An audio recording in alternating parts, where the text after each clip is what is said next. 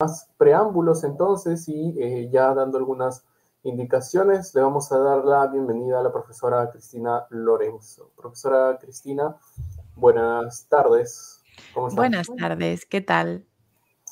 Bien, cuéntenos un poco a modo de introducción, mientras ya se eh, juntan más personas, que estamos, eh, ¿qué es lo que vamos a ver en, a modo de brevedad el día de hoy? Pues bien, vamos a abordar las últimas recomendaciones, sugerencias y cambios que la Real Academia Española, la RAE, ha venido realizando en los últimos años, desde incorporación de nuevas, nuevos términos, nuevas palabras, resignificaciones. Eh, vamos a abordar una polémica que ha surgido este año en torno a un cambio que se realizó en años anteriores y también hablaremos un poco sobre el lenguaje inclusivo que se ha venido abordando en los últimos años y aún genera confusión entre nosotros sobre cómo utilizarlo, cuál es la forma correcta, qué cómo debo escribirlo, qué debería evitar. Vamos a conversar un poco sobre esos cambios que hemos tenido en nuestra lengua en los últimos años, Sabemos que el español es una es la segunda lengua más hablada luego de, del chino mandarín y del inglés. Somos más de 400 millones de hispanohablantes y por ello es necesario que establezcamos normas, que unifiquemos criterios y por eso estamos aquí el día de hoy, para hablar sobre esos criterios, esos nuevos cambios que la RAE ha realizado para mantener nuestro español. Excelente. Bien, entonces eh, va a ser un tema muy interesante que vamos a ver en el transcurso de eh, dos horas. Mientras eh, usted, profesora, ya puede ir compartiendo sus diapositivas, yo voy dando ya las últimas indicaciones. Recuerden, el link del certificado se encuentra ya fijado en el primer comentario y por supuesto siéntense libres de comentar o realizar alguna pregunta u opinión respecto a todo lo que vamos a ver el día de hoy para nosotros poder responderlo o eh, complementarlo antes de finalizar la, eh, la ponencia, ¿ok? Y sin más preámbulos, profesora, le cedo el espacio y que tenga muy, muy buena suerte. Muchas gracias. Pues bien, eh, como os he comentado hace unos minutos, el día de hoy vamos a conversar sobre los últimos cambios en cuanto a ortografía, incorporación de nuevos términos, resignificaciones, lenguaje inclusivo que la RAE, la Real Academia Española de la Lengua, ha venido realizando en los últimos años. Específicamente, vamos a conversar sobre los principales cambios e incorporaciones que la RAE ha hecho desde el 2021 hasta la actualidad. También conversaremos un poco sobre el uso del diccionario de la Real Academia Española y sobre todo sobre el diccionario de dudas panhispánicas, debido a que no muchas personas conocen este diccionario ni tampoco las múltiples ventajas que nos ofrece como hispanohablantes. Por último, abordaremos la redacción de textos a través del lenguaje inclusivo, puesto que el lenguaje que incorpora a todos los géneros o que al menos intenta incorporarlos, ha venido creando controversias, polémicas en los últimos años debido a que ciertos círculos no están de acuerdo con las propuestas, con las recomendaciones de la RAE. Hay quienes desconocen cuáles son estas propuestas, no saben exactamente cómo utilizarlas. Pues bien, para eso estamos el día de hoy, no solo para informar, sino para aclarar y sobre todo para divulgar cuáles son estos cambios que nuestra lengua ha tenido en los últimos años y hacia dónde se dirige. Pues bien, antes de comenzar, quisiera explicar un poco en qué consiste la RAE, cuál es su función. Quizás escuchéis con frecuencia sobre la RAE, la RAE, la RAE, pero no sabemos exactamente a qué se refiere, en qué consiste. Por lo que voy a mostraros un vídeo muy cortito sobre en qué, sobre qué consiste esta institución, cuál es su propósito.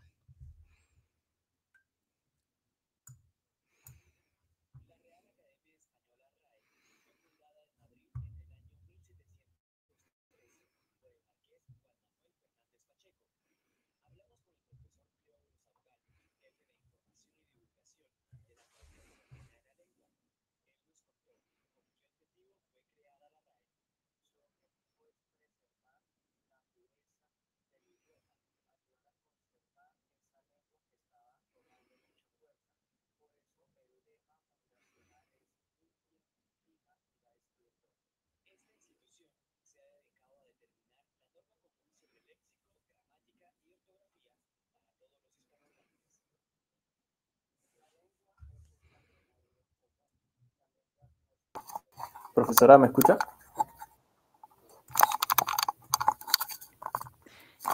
¿Sí? ¿No podéis escucharlo? Sí, no se escucha el audio. Al momento de presentarlo, al momento... Eh, a ver. Al momento de compartir sus diapositivas. Sí. Hay una parte... Eh, a ver, mejor, como va a presentar un video, de preferencia ahorita comparta toda su pantalla, no solo las diapositivas. para que pues. pueda escuchar el audio también. Ahí en la parte de abajo, cuando comparta su pantalla, ¿Sí? va, va a haber una opción que dice compartir también audio del sistema y lo activa. ¿Sí lo ve? Mm.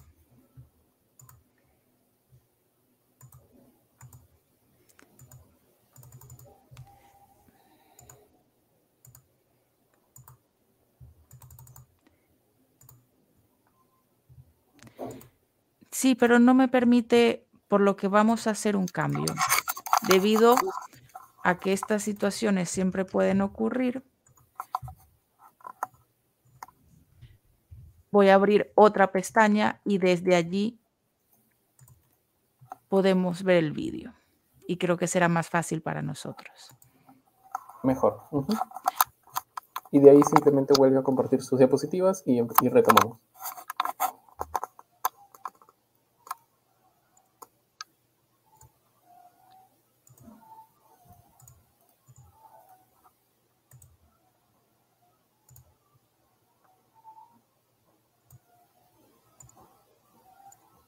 Ahora sí podéis escuchar.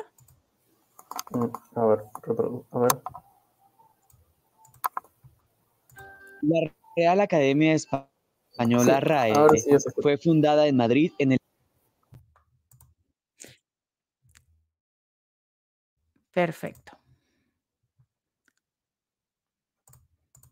La Real Academia Española RAE fue fundada en Madrid en el año 1713 por el juez Juan Manuel Fernández Pacheco, Cleóbulo Abogal, jefe de información y divulgación de la Academia Colombiana de la Lengua. Él nos contó con qué objetivo fue creada la RAE. Su objetivo es preservar la pureza del idioma, ayudar a conservar esa lengua que estaba tomando mucha fuerza. Por eso el lema fundacional es limpia, fija y da esplendor. Esta institución se ha dedicado a determinar la norma común sobre léxico, gramática y ortografía para todos los hispanohablantes. La lengua es un patrimonio común. La lengua nos pertenece a todos los que la hablamos. Es un bien que debemos cultivar y en aras de la precisión y de la unidad lingüística debemos acatar las normas emanadas de la Real Academia Española y la Asociación de Academias de la Lengua Española. Una de las tareas de la RAE es hacer adiciones, supresiones o enmiendas en el lenguaje. Desde 2007 hasta 2011 se han hecho 1.697 modificaciones. Al diccionario de la lengua española han entrado algunas de esas voces que eran impensables hace unas décadas que entraran al diccionario. Palabras como chévere, como bacano, todavía algunas personas preguntan si están en el diccionario de la lengua, pero hay que aclarar que existe el diccionario de americanismos de la Asociación de Academias de la Lengua Española, publicado a comienzos de 2010, y ahí vamos a encontrar muchísimas voces pertenecientes al lenguaje coloquial o familiar y algunas de ellas que son propias de las jergas juveniles, por ejemplo, parce o parcero. Este diccionario se puede consultar gratuitamente en la página de la Asociación de Academias de la Lengua Española, que es www.asale.org. Saber Noticias en este informe quiere recordarle que su ortografía y redacción dicen... Muy bien. Como podemos, como pudimos escuchar en el vídeo, la Real Academia existe desde hace aproximadamente unos 200 años. Específicamente, la Real Academia fue creada, la Real Academia de la Lengua fue creada en un principio por un conjunto de lingüistas, de especialistas, cuyo objetivo era cuidar hacia dónde iba nuestra lengua. Recordemos que para el siglo XIX, es decir, para inicios de 1800, España no solamente tenía los, los habitantes del Reino de España acá en Europa, sino que también tenía todas las colonias en América. Así que la intención de la Academia Española de la Lengua era cuidar el idioma entre los dos continentes. Al año siguiente, el rey decide a darle su apoyo, por lo que se convierte en la Real Academia Española de la Lengua y desde entonces ha buscado y ha intentado que el español que se habla en América, en los diferentes países, como el español que se habla en España sea lo más similar, lo más parecido posible. Sabemos que entre países, entre regiones, siempre hay vocabularios, hay jergas, que son propias del contexto cultural, que son propias del contexto geográfico y por ello son importantes incluirlas, recabarlas dentro de este diccionario para ser consultado por cualquier persona. Ahora bien, la RAE cuando decide incorporar una nueva palabra, un neologismo, no suele incorporarla al momento, ¿vale? En cuanto surge una palabra, no por el hecho que esté de moda, la RAE la incorpora al diccionario. Realmente la RAE es muy meticulosa al momento de incorporar un nuevo, un nuevo término, un nuevo vocablo o un nuevo significado porque no solamente debe transcurrir cierto tiempo en que los habitantes utilicen este término, sino que también influye la cantidad de hispanohablantes que utilizamos ese término y sobre todo si permanece en el tiempo, es decir, no es un término que estuvo de moda durante uno o dos años y luego dejó de utilizarse. La RAE tiene estos lineamientos para incorporar nuevos vocablos a nuestro diccionario. Por lo que año tras año la RAE suele tener nuevas incorporaciones o cambios. No quiere decir que todos los años hay incorporaciones, sino que debido a que el idioma se encuentra en constante proceso, es cambiante, la lengua no es estática, podemos incorporar nuevos términos. Siempre estamos conversando con nuestros compañeros de trabajo, con nuestras familias y utilizamos términos que hace dos, tres años no utilizábamos. Pues la RAE se encarga que nuestro idioma también se mantenga en constante evolución. Ahora, vamos a hacer una revisión a los cambios que hemos tenido en los últimos años. Comenzamos con el 2021. Específicamente en este año, la RAE incorporó algunos vocablos relacionados con la tecnología que venimos utilizando desde mucho antes de 2021, pero debido a la normativa de la RAE necesitó esperar a que el término permaneciese dentro de nuestra conversación, que permaneciera dentro de nuestro día a día, que fuese utilizado por un número extenso de hispanohablantes y que permaneciese en el tiempo, que no fuese sustituido por otro.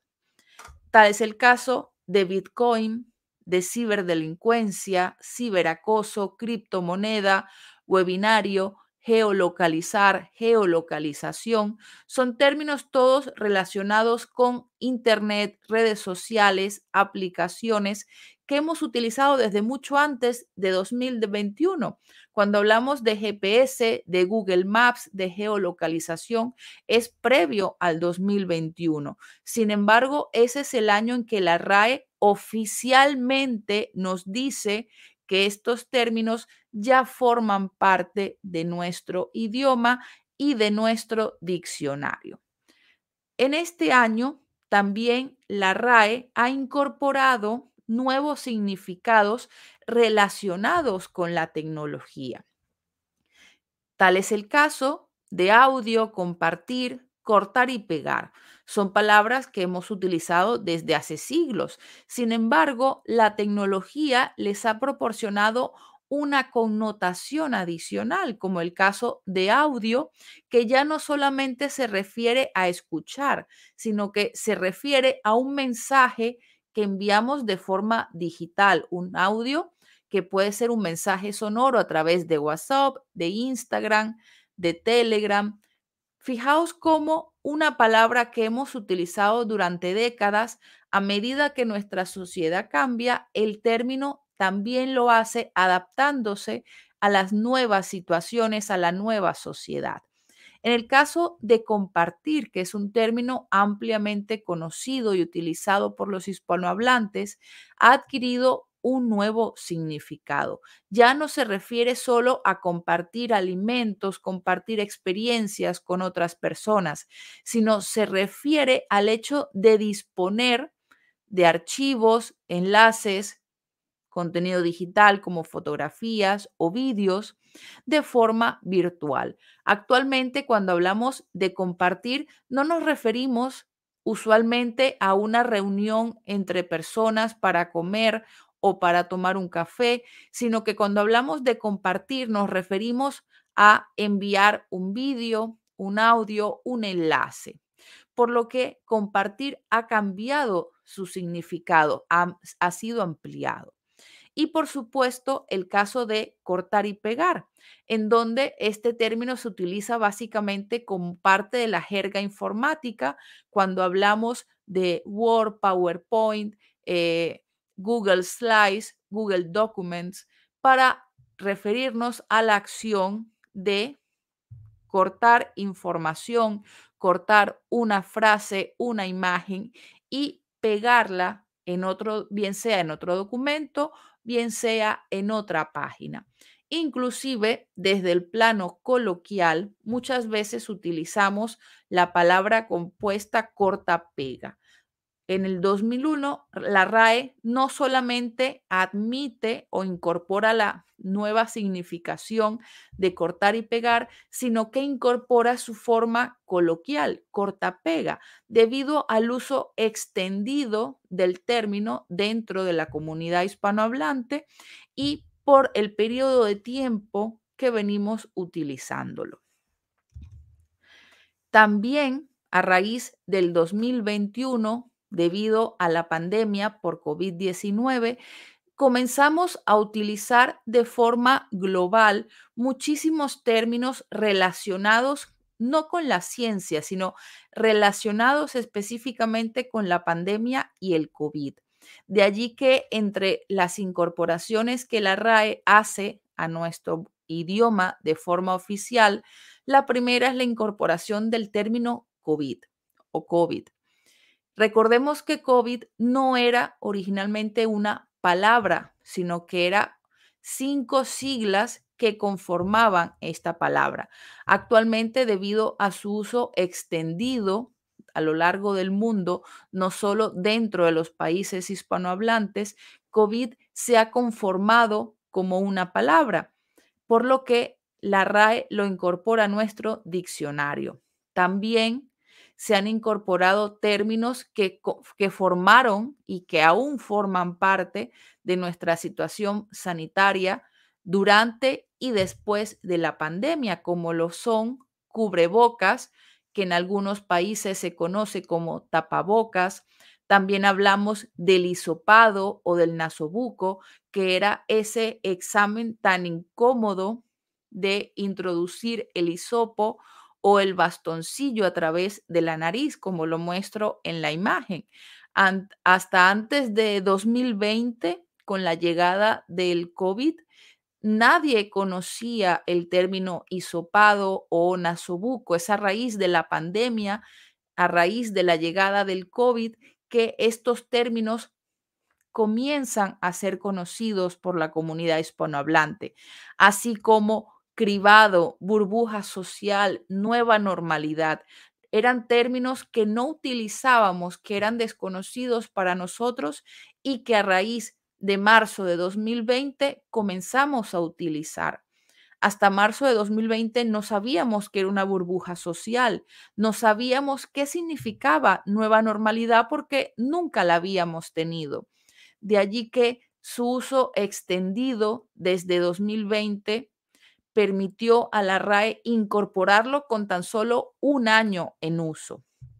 Y por supuesto, también actualizó vocablos que ya teníamos, que ya se habían incorporado desde hace años a nuestro diccionario, pero que se renovaron, que adquirieron una nueva significación, como es el caso de triaje y vacunología. Ahora bien, Dentro de los cambios que vinieron en ese 2021, tenemos otras novedades, como por ejemplo la incorporación de otros términos, pero ya no relacionados con la tecnología, ya no relacionados con el COVID, sino con enoturismo. En el caso de enoturismo, ya lo hemos venido conociendo desde hace muchos años, es decir, enoturismo es el turismo a través del vino, a través de los viñedos que en Argentina, en Chile, en España se realiza desde hace muchos años, pero ha caído en boga en los últimos tiempos, por lo que su uso se ha hecho cada vez más frecuente, se ha expandido a diferentes naciones y por ello se incorpora de forma oficial al diccionario.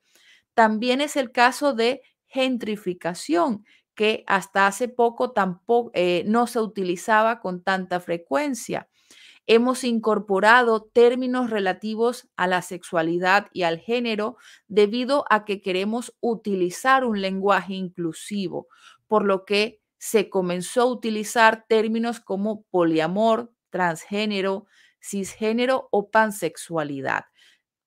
En cuanto al lenguaje inclusivo, no voy a hacer especial mención en estos momentos porque la segunda parte de nuestra sesión de hoy va dirigida específicamente al lenguaje inclusivo. Como podéis ver, estos son los principales cambios. Como vimos en el vídeo anterior, desde inicios del 2000, la RAE ha incorporado más de 1.700 cambios a nuestro diccionario, desde nuevas significaciones, nuevos vocablos. La RAE está en constantemente estudiando hacia dónde va nuestro idioma, cómo lo utilizamos. Ningún idioma es estático.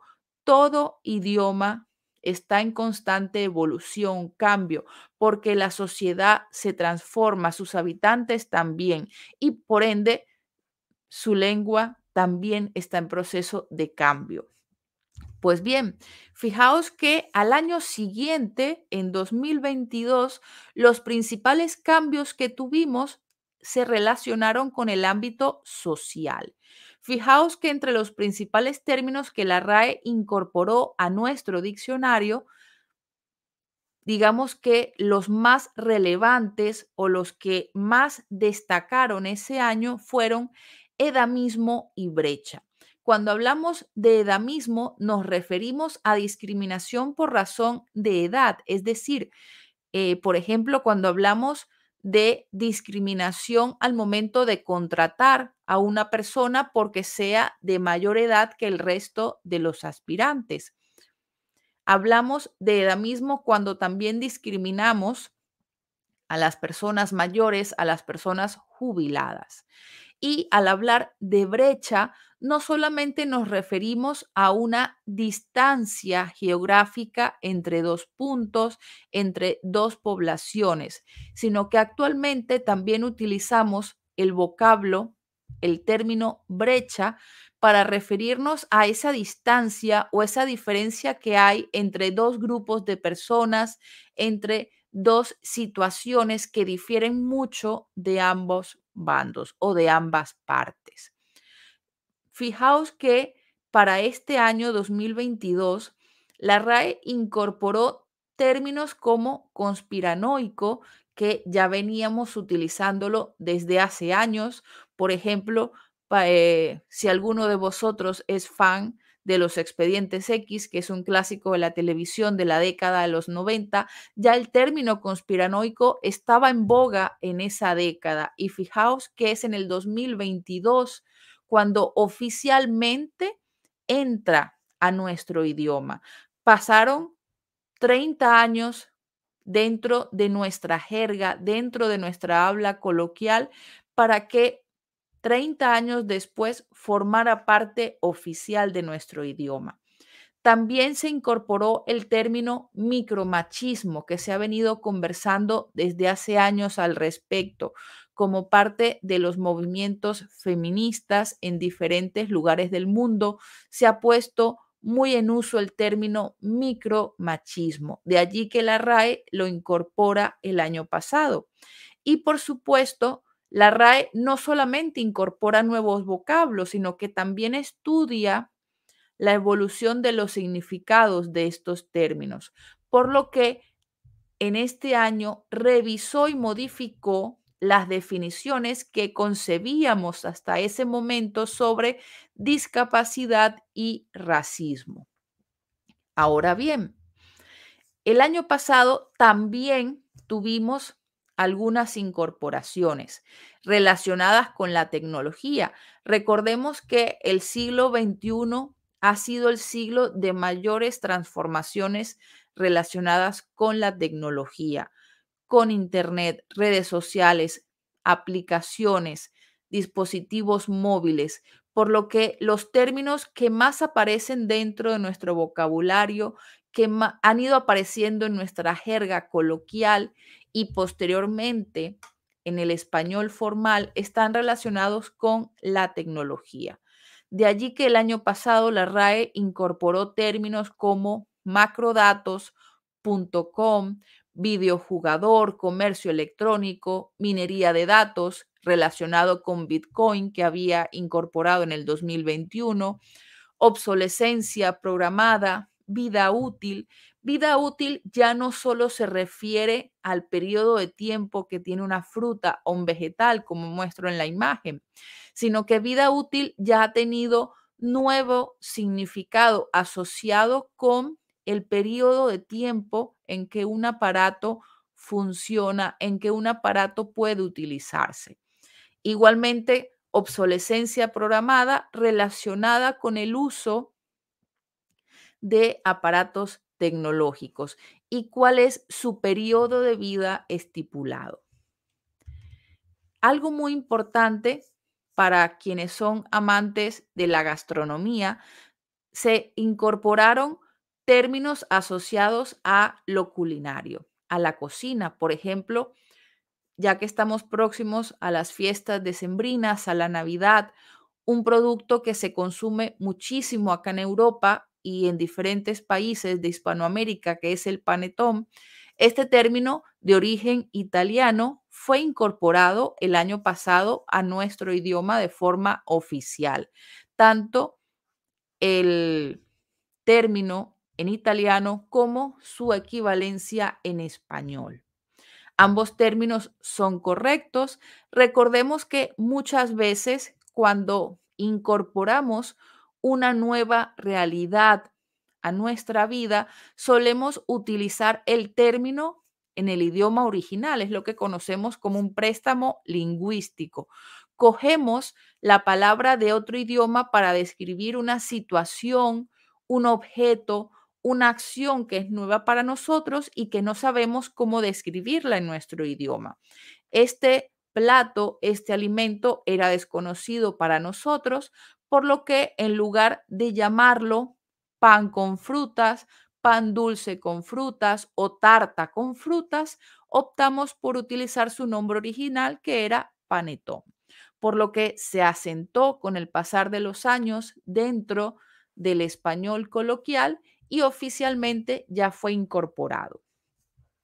También se han incluido nuevos significados a dos términos como sancocho y compago, Sancocho se refiere a un guiso, pero no solo a un guiso canario como la RAE ha incorporado el año pasado, sino que se refiere a un guiso que forma parte de las diferentes culturas hispanas, tanto en Colombia, Venezuela, como en otros países del Caribe y de Sudamérica, el sancocho forma parte de nuestra gastronomía. Ahora bien, es importante también que incorporemos otros vocabularios, otros términos relacionados con la ciencia, no solamente con la pandemia, sino que en el caso de zoología se incorporaron nuevas palabras asociadas con varias especies animales, como dingo, facóquero y mantarraya. Y en el caso de la medicina, se incorporaron términos, eh, términos farmacológicos como cortisol y docaína que realmente veníamos utilizando desde hace años. Desde hace décadas conocemos el uso, los beneficios, las propiedades del cortisol y la lidocaína. Sin embargo, ahora forman parte de nuestro diccionario. Hiperinmune ya existía, sin embargo, a raíz del COVID se utiliza y se expande su uso. En el caso de monodosis, si os soy sincera, la palabra monodosis la escuché por primera vez acá en España hace aproximadamente unos cinco años. Mientras viví en Sudamérica, nunca escuché la palabra monodosis. Cuando hablamos de monodosis, nos referimos a esos frasquitos, como podemos ver, estas lágrimas artificiales o gotas oftalmológicas que se utilizan para los ojos cuando tenemos resequedad. Las monodosis, pues son para usar una sola vez y desechar. Si bien venimos utilizando las monodosis desde hace años, ahora oficialmente su término se ha incluido en el diccionario. Pasemos a este año. Este año la RAE, no voy a hablar sobre incorporaciones significativas al diccionario, sino sobre una polémica que causó revuelo a inicios de este 2023, ¿vale? Vamos a hacer un viaje al pasado, al 2010 específicamente, cuando la RAE hizo una de las modificaciones más importantes en los últimos años a nuestro idioma. En diciembre de 2010, la RAE decidió de forma oficial eliminar el uso de la tilde en ciertas palabras por considerarla innecesaria. Tal es el caso del, adverbio solo. Recordemos que en español tenemos el adverbio solo como diminutivo de solamente y tenemos el adjetivo solo para indicar que una persona, bien sea es la única que se encuentra en una habitación o presenta sensación de soledad. Debido a que la palabra solo presentaba diversos significados, se había establecido que solo como diminutivo, abreviatura de solamente, debía llevar tilde.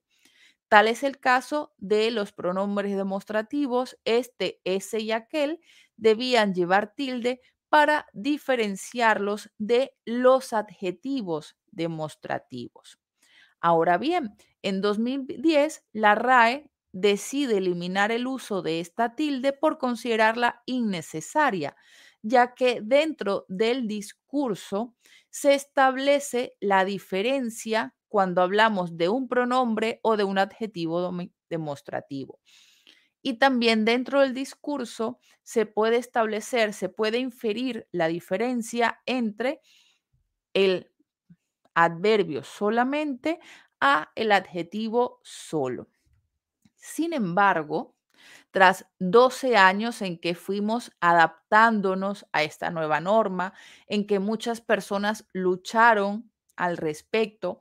Entre las personas que más lucharon y se opusieron se encuentra el escritor Arturo Pérez Reverte.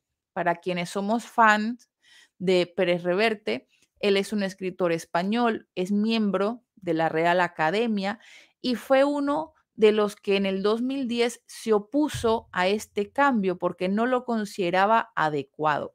Muchas personas se colocaron a favor otras se colocaron en contra. Lo cierto es que durante 12 años esta regla, esta nueva regla ha estado en boga. Pero a inicios de 2023, específicamente en marzo, tras un pleno, es decir, tras una reunión entre los diversos miembros de la RAE, publicaron de forma oficial una aclaratoria en donde la RAE establece que no, no, prohibió el uso de la tilde, no eliminó el uso de la tilde, sino que estableció que su uso no era necesario porque dentro del contexto se sobreentendía. Sin embargo, si dentro del párrafo no se entiende claramente, si nos referimos al adverbio solo o al adjetivo solo, debemos utilizar la tilde. Igualmente, si no está claro, si nos, si nos estamos refiriendo a un pronombre o a un adjetivo demostrativo, debemos utilizar la tilde. Es decir, utilizar o no la tilde quedaría bajo nuestro criterio, bajo nuestra decisión, si el párrafo mostrase algún tipo de ambigüedad. Esto ha sido uno de los cambios, una de las aclaratorias que más polémica ha generado en los últimos años, porque en el 2010 la RAE fue muy enfática con este cambio. Si bien estableció que el cambio no sería inmediato porque requeriría de años para que los, los millones, los más de 400 millones de hispanohablantes nos fuésemos adaptando a este cambio. Y efectivamente, a mí me demoró uno, dos años hacer este cambio, internalizar que ya no utilizaba la tilde en el caso de los pronombres demostrativos, en el caso del adverbio solo. Y al día de hoy se me hace extraño cuando leo algún libro que utiliza aún la tilde, por lo que crea muchísima controversia que actualmente la RAE diga, no, pero no la hemos prohibido, establecimos que queda a criterio del hablante utilizarla o no. Aquí os dejo una imagen de la controversia que generó Arturo Pérez Reverte en cuanto la RAE publicó esta aclaratoria. Podéis seguir la noticia en el periódico El Mundo, que es un periódico español, y allí tenéis el enlace para acceder al tuit de Pérez Reverte y por supuesto a los diferentes comentarios que la comunidad hispana ha hecho referente a esta aclaratoria. Pues bien, antes de continuar, quisiera hacer una mención especial a nuestro diccionario de la Real Academia Española, porque cuando hablamos del diccionario de la RAE, pensamos que es un diccionario más en donde aparecen todos los términos en español, que son más de, más de 30 mil términos que se dice fácil, pero no los utilizamos. Creo que a lo largo de toda mi vida y todos los años que me quedan, no llegaré a utilizar esos 30 mil vocablos. Hay muchísimos que desconozco porque no forman parte de mi contexto social, académico o geográfico. El diccionario de la RAE es mucho más, va más allá que reunir todas las palabras en español. Y quisiera daros a conocer la importancia que tiene el diccionario. Por lo que el día de hoy, para quienes han estado conmigo en otros cursos, taller, saben que esta es la primera vez que utilizo vídeos, pero se debe a que cuando hablamos de la RAE, no es suficiente con lo que puedo deciros muchas veces un vídeo explica más que mil palabras, por lo que puedo mostraros un vídeo muy bien sobre el uso de nuestro diccionario. Voy a, cambiar de, de pantalla. Muy bien. MediaMark. Solo hasta el 9 de noviembre tienes este Samsung Galaxy A54 de 128 8 gigas por 399 euros.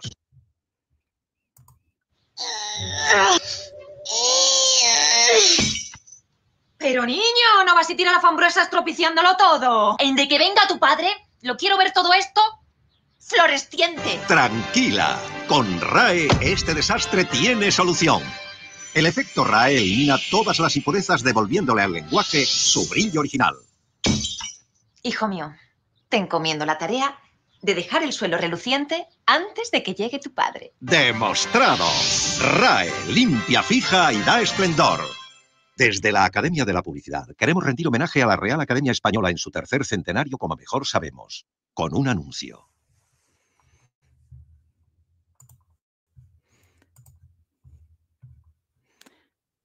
Pues bien, a raíz del aniversario de la RAE, eh, acá en España publicaron hace unos años este comercial como agradecimiento a la Real Academia Española por la creación y la constante conservación, incorporación de nuevos vocablos. Fijaos que para nosotros, para los profesores de español, para los lingüistas, para los filólogos, el diccionario de la RAE representa uno de los pilares de nuestro idioma.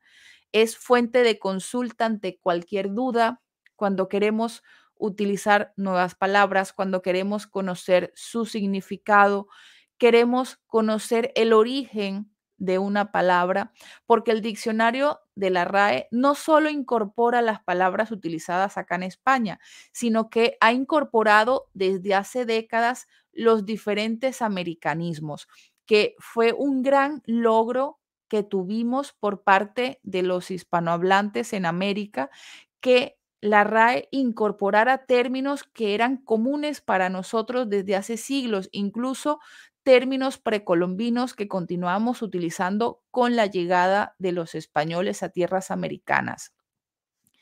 Es por eso que en la actualidad, cuando tenemos dudas, sé que con frecuencia recurrimos a Google, que nos aclara la duda. Sin embargo, cuando hablamos de nuestro idioma, cuando hablamos del español, lo recomendable es que consultemos el diccionario de la RAE. No es necesario que lo compréis, que lo tengáis en la biblioteca de vuestra oficina o de vuestras casas. El diccionario de la Real Academia Española se encuentra en formato digital gratuito en su página web. Podéis consultarlo en cualquier momento. Y os traigo el día de hoy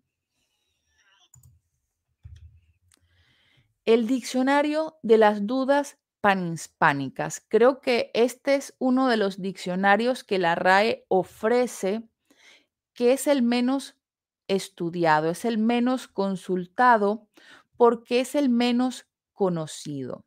El diccionario de dudas panhispánicas yo lo vine a conocer cuando comencé a estudiar educación, cuando comencé a estudiar la especialidad de lengua y literatura, hasta ese momento no sabía que existía este tipo de diccionario.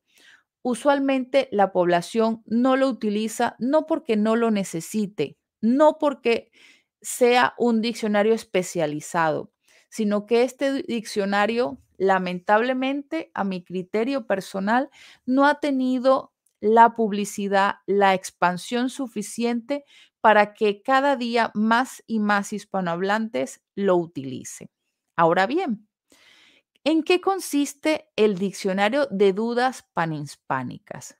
¿Para qué se utiliza? ¿Qué propósito tiene? Como ya mencioné hace, hace unos minutos, cuando hablamos de la RAE, es preferible que os lo muestre, no solamente que os lo comente. Así que voy a colocaros otro vídeo. Es el último del día de hoy, lamentablemente, porque los vídeos que os traje son muy sencillos para explicar, para repasar términos que dentro de la enseñanza del español, que dentro de la filología, la lingüística, son de uso cotidiano, pero que cuando la población en general lo escucha, muchas veces tenemos la duda o no conocemos exactamente en qué consiste. Vamos a conversar, a escuchar un poco sobre el diccionario de dudas panhispánicas, que a mi parecer es uno de los mejores diccionarios que tenemos en la actualidad para consultar cualquier duda, cualquier problema de significado, cualquier duda que tengamos al momento de usar un término.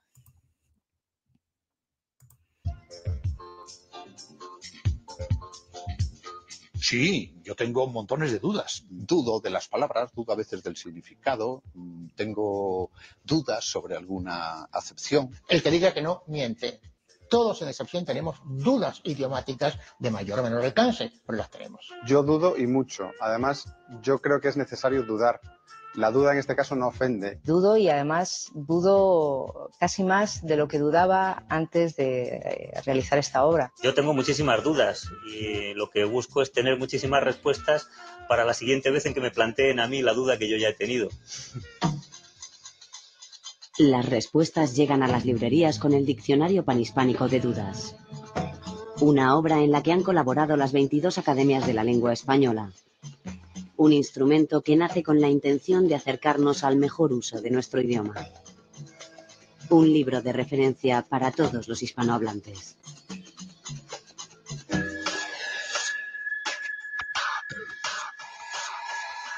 El Diccionario Panhispánico de Dudas supone la realización plena de lo que llamamos la política lingüística panhispánica, que consiste en que los tres grandes códigos en que se sustenta y se expresa la unidad del español, es decir, el diccionario, la gramática y la ortografía, no sean ya más obra de la Real Academia Española en exclusiva, sino obra eh, compartida, obra realizada por el conjunto de las 22 academias que forman la asociación. Pues es un diccionario que recoge las 7.000 dudas más frecuentes de todos los hispanohablantes del mundo. Que se realiza sobre la base de una norma que sabemos que ya no es solo la norma eh, del español de España, sino que es la norma varia del mundo hispanohablante. Porque gracias a las comunicaciones ha sido posible que entre las academias se comuniquen para por fin hacer un diccionario que resuelva las dudas de un hablante de Argentina, de México, de Bolivia o de España por igual va a servir mucho para unificar modos de expresarnos, modos de decir lo que debemos. Seis años de trabajo para un diccionario panhispánico. 1.600 obras escritas, 300 publicaciones periódicas, Internet y el lenguaje oral como referencias para ilustrar las soluciones con 7.000 artículos que resuelven dudas frecuentes a partir de los centenares de consultas que llegan a todas las academias. Un diccionario para 400 millones de hablantes. Todas las iniciativas de la Real Academia Española o de cualquiera de las academias americanas se elaboran por consenso con la participación de todos y eso es muy rico para todos los hispanohablantes qué aburrimiento si todos en el mundo hispánico hablásemos exactamente de la misma forma y manera. No, nuestra lengua es muy rica, pero al mismo tiempo es una lengua unitaria, ciertamente. El, diccionario no ha sido una iniciativa de la Academia Española. Surgió precisamente más bien del mundo hispanoamericano, justo cuando consensuamos la última edición de la ortografía. Un diccionario así nos puede decir precisamente qué cosas nos unen y qué cosas nos separan y que precisamente en eso estriba la riqueza del lenguaje español.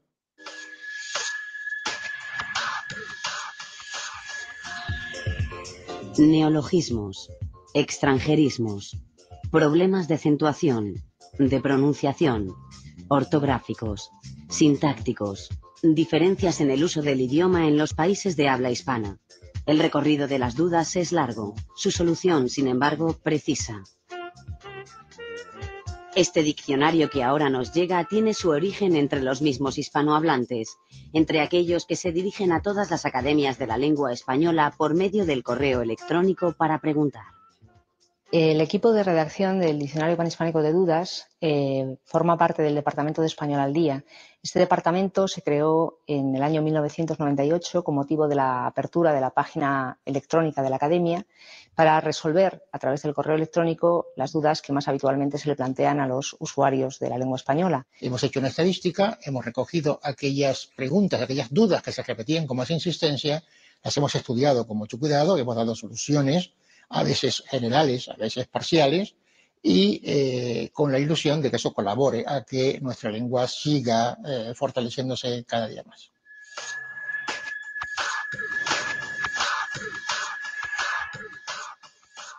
El diccionario panhispánico de dudas va a aparecer como mucho más cercano al hombre de la calle, a los hispanohablantes de España y de América y de Filipinas, que lo que puede ser el DRAE, el diccionario de la Real Academia Española o la gramática o la ortografía. Porque ha nacido así. Hemos tratado de respetar en la medida de lo posible, y ha sido una medida muy grande, las peculiaridades de cada uno de nuestros países. Y por eso a veces se dice, lo recomendado es tal cosa, menos en el país X, donde se puede decir también así, porque allí es parte de la norma culta. La Real Academia Española y la Asociación de Academias de la Lengua Española, con la colaboración del Instituto Cervantes y el patrocinio de Telefónica, han realizado este diccionario que edita Santillana y que será una referencia para todos los que usamos el español.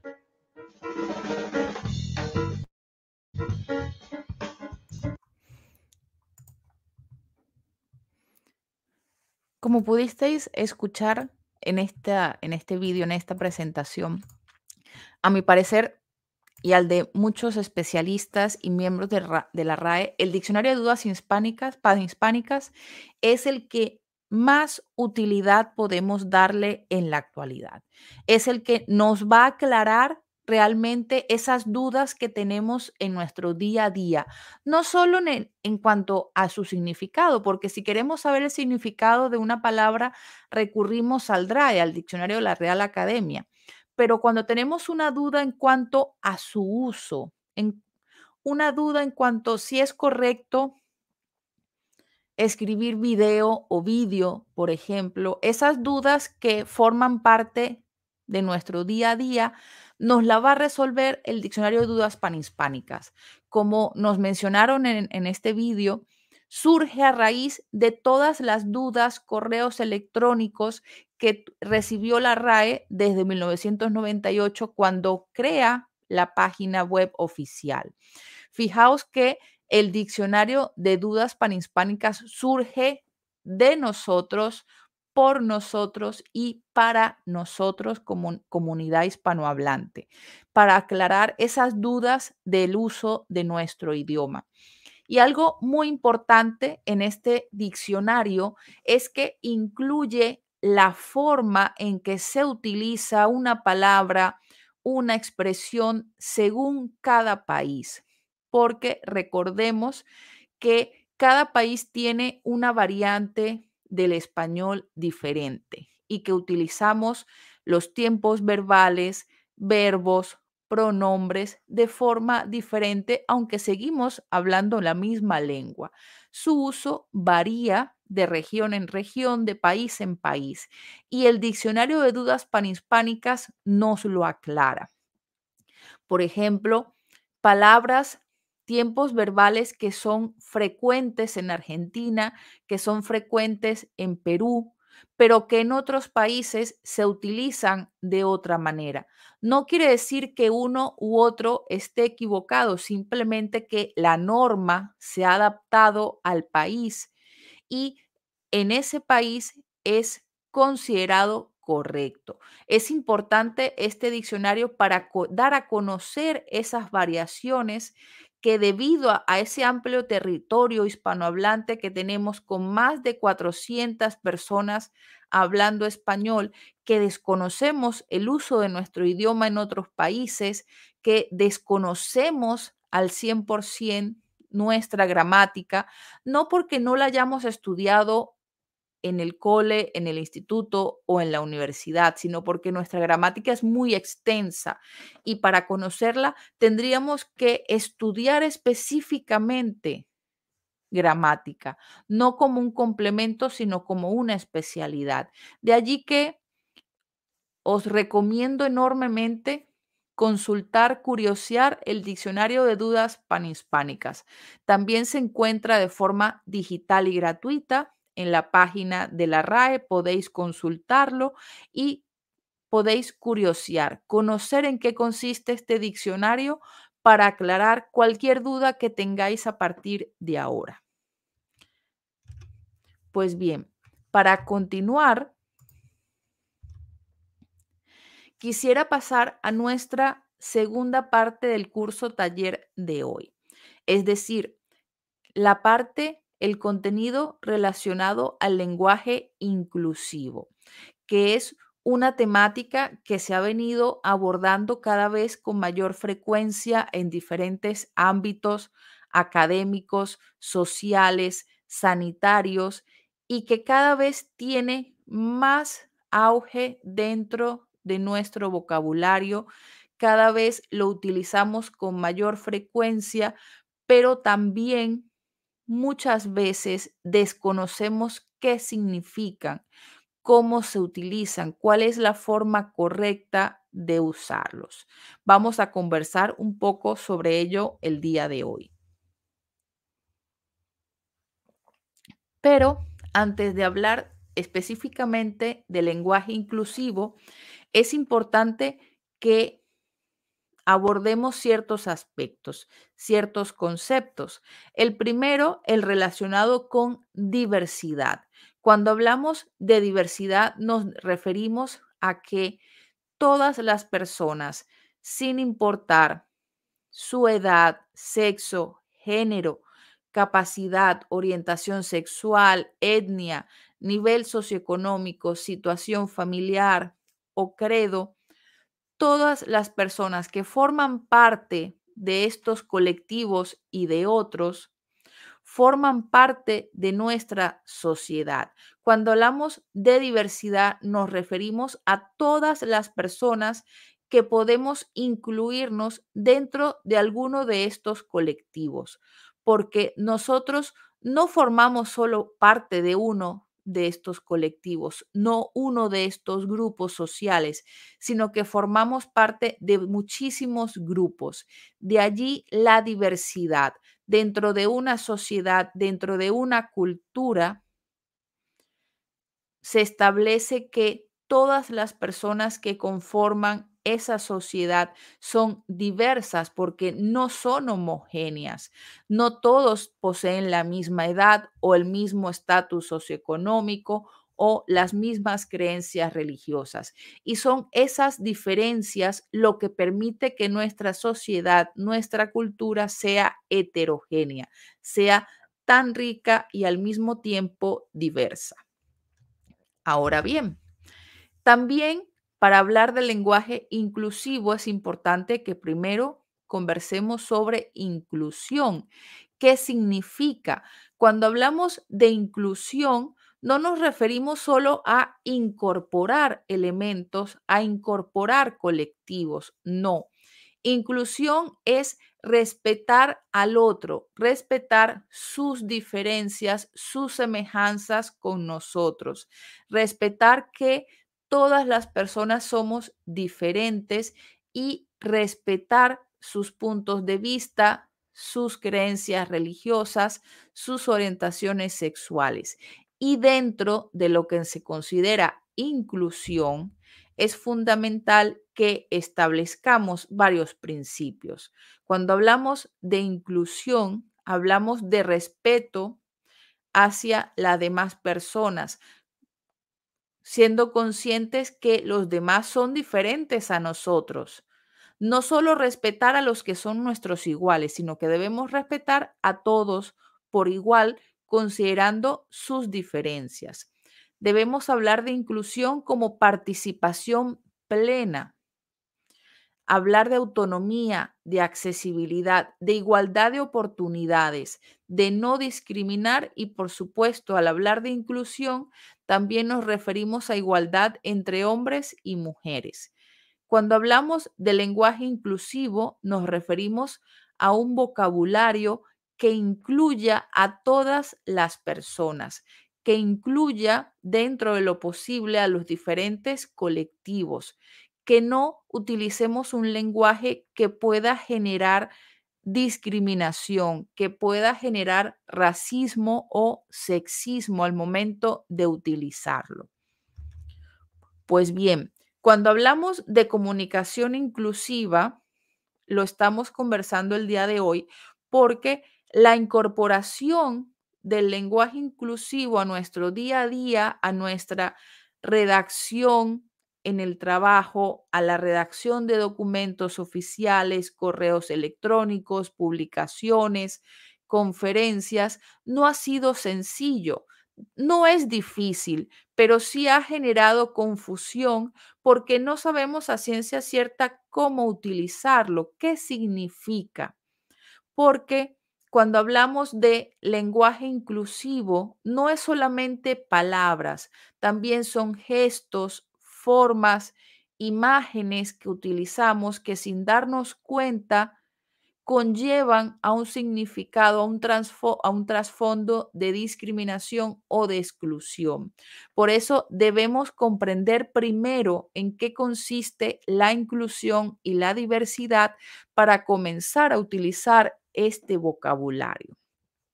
Porque no es solamente utilizar palabras, es la redacción que utilizamos con estos términos que nos permite incluir a diferentes colectivos. Cuando hablamos de comunicación inclusiva, no es solo un discurso político, no es solo una conferencia, una clase como una sesión como el día de hoy, también utilizamos comunicación inclusiva en la mensajería interna en el trabajo a través del correo electrónico, documentos oficiales, informes, presentaciones orales en nuestro, en nuestro trabajo. Cualquier mensaje, lo ideal es que la comunicación inclusiva se expanda a los diferentes niveles en que usamos nuestro idioma.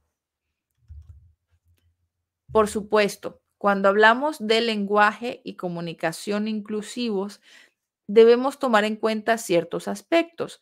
Para poder incluir a los diferentes colectivos, debemos considerar ciertos aspectos en nuestra redacción y vocabulario.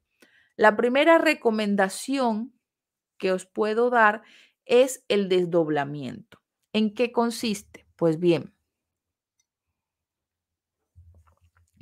El desdoblamiento significa que especifiquemos los dos géneros al momento de hablar de dos grupos. En lugar de indicar los niños, podemos especificar los niños y las niñas. En lugar de decir los hombres, porque realmente hace alusión solo a una parte de la población, se recomienda un desdoblamiento y hablemos de los hombres y las mujeres. No se refiere a que hagamos un desdoblamiento, una separación de los sustantivos, de los determinantes, de los adjetivos, ¿vale? Porque sería una redacción y una lectura muy pesada lo que se establece es que este desdoblamiento se haga de forma sencilla, práctica, ¿vale? Se recomienda sobre todo cuando hablamos de formularios, de firmas, en donde se hace la mención de ambos géneros para incorporar a cualquier persona que vaya a rellenar este formulario o que vaya a firmar un documento, como os coloco acá en el ejemplo. Señor señora para un documento, puesto que no sabemos quién lo va a firmar, o podemos sustituir por él, la abajo firmante. En el caso de los formularios también se hace el desdoblamiento, como lo veremos a continuación. Es muy importante utilizar esta estrategia para incorporar a los diferentes colectivos. Si generalizamos y solo hablamos de los niños, de los adolescentes, de los hombres, no incorporamos a la otra parte, por lo que es importante visibilizar a los diferentes grupos que conforman el discurso. Cuando hablamos de desdoblamiento es importante que especifiquemos, porque cuando utilizamos solo el masculino, en el caso de los hombres, no estamos visibilizando la otra parte, no estamos visibilizando a las mujeres. Desde el plano lingüístico, no podemos utilizar el femenino plural, no podemos utilizar las mujeres si somos mayoría, porque existe un grupo minoritario de hombres. Sin embargo, tampoco es correcto actualmente utilizar el masculino plural, por ejemplo, los hombres, si hay un número de mujeres incluido. De allí que se recomienda el desdoblamiento y especificar ambos géneros. Podemos decir hombres y mujeres como mujeres y hombres. Realmente se, recomienda que se alterne su uso. Algunas veces hombres y mujeres y otras mujeres y hombres. Esta segunda recomendación más bien es un consejo, más que una recomendación. ¿Por qué? En los últimos años hemos visto, hemos escrito que al hablar de hombres y mujeres, niños y niñas, eh, los y las adolescentes, para evitar el desdoblamiento del que acabamos de hablar, hemos comenzado a utilizar la arroba para no especificar el género o hemos utilizado la X para no especificar el género o la E final en lugar de la O para el masculino y la A para el femenino. Hemos sustituido la E para identificar el género y colocar un género neutro. Pero con el pasar de los años, estas soluciones, en lugar de resolver el problema, lo que han hecho es agravarlo. ¿Por qué? En este caso, debemos verlo desde diferentes perspectivas. El uso de la arroba, de la X y de la E como sustitución del género es preferible desde un punto de vista visual, para una pancarta, por ejemplo, para una publicación en redes sociales, porque visualmente es más atractivo. Sin embargo, desde el punto de vista lingüístico, crea más problemas que soluciones. Véanlo de esta manera. Escribid la palabra niños, niñas, pero sustituidlo por arroba X y E y veréis cuán difícil es pronunciar, cuán difícil es leer estos términos que intentamos neutralizar. Es muy difícil pronunciarlo. Poneos ponedse en los zapatos de un profesor de español como lengua extranjera. Es prácticamente imposible enseñarle a un anglosajón, a un luso hablante, a un ítalo parlante, que el arroba X y E son géneros neutros para no identificar masculino y femenino. Es prácticamente imposible enseñar el español desde esta perspectiva, por lo que no es práctico, más bien desvirtúa nuestro idioma. Y fijaos que desde el plano digital, la arroba tiene otra función, la utilizamos para correo electrónico, la utilizamos para hacer menciones en redes sociales, por lo que si utilizamos la arroba dentro del discurso, la aplicación, el algoritmo va a entender otra cosa y va a generar confusión. Por lo que en lugar de utilizar arroba, X y E como sustitución de la terminación de género, es recomendable el desdoblamiento, como vimos anteriormente, y otras alternativas que veremos a continuación. Por ejemplo, otra alternativa son los sustantivos genéricos. Cuando hablamos de sustantivos genéricos y abstractos, nos permite tener un discurso más heterogéneo. En lugar de indicar los interesados pueden enviar su currículo porque estamos utilizando el masculino plural, podemos indicar las personas interesadas pueden enviar su currículo o podemos omitir el sujeto e indicar pueden enviar su currículo. Fijaos que las personas interesadas pueden enviar su currículo o pueden enviar su currículo, omite el género por completo del sujeto, permitiendo que los diferentes colectivos se incorporen a esta redacción. En lugar de indicar el afectado, el usuario, porque nos referimos al masculino específicamente, se recomienda omitir el sujeto. Por supuesto, esto no siempre será posible. Esto no puede aplicarse a todos los casos, por lo que se establecen varias sugerencias a utilizar a criterio de la persona que está redactando. Recordemos que estas recomendaciones no son aplicables al 100% de los casos, porque pueden generar confusión, pueden generar ambivalencia. El uso de una u otra recomendación va a depender del contexto de la oración. Así como tenemos el desdoblamiento, tenemos la omisión del sujeto, también podemos utilizar relativos. En, lugar de utilizar el relativo masculino, el que solicite la ayuda, podemos utilizar quien solicite la ayuda y de esta forma nos referimos a diferentes colectivos. Podemos utilizar perífrasis, es decir, podemos utilizar varias palabras para definir, en lugar de hablar del hombre, que es un ejemplo que ya utilicé anteriormente, podemos referirnos a el ser humano. En lugar de hablar de los administrativos o de los empleados, podemos hablar de el personal administrativo. En cuanto a genéricos y colectivos, en lugar de decir el interesado, los ciudadanos, podemos utilizar un término colectivo y hablar de la persona interesada, referirnos a la ciudadanía. Y de esa forma nos incorporamos todas las personas involucradas o afectadas con la situación.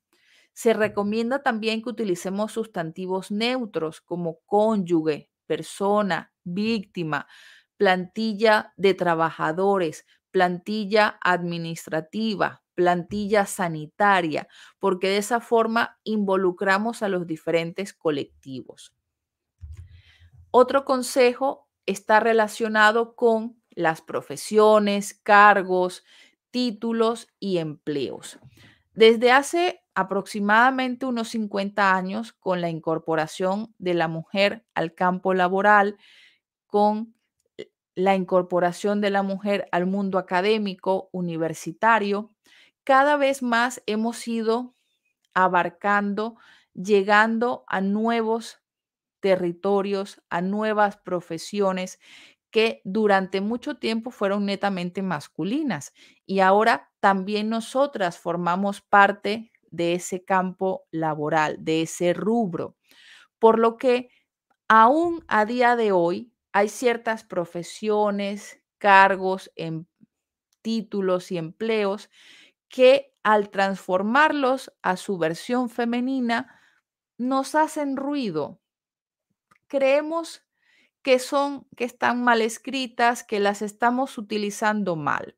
Aquí tenemos algunos ejemplos. Pensamos que la jueza es un error gramatical y que la forma correcta sería la juez. Sin embargo, en este caso, ambas acepciones son correctas. Podemos utilizar una u otra de forma indistinta y es correcto. Se recomienda que cuando hablemos de profesiones, de cargos, utilicemos el femenino y el masculino según corresponda.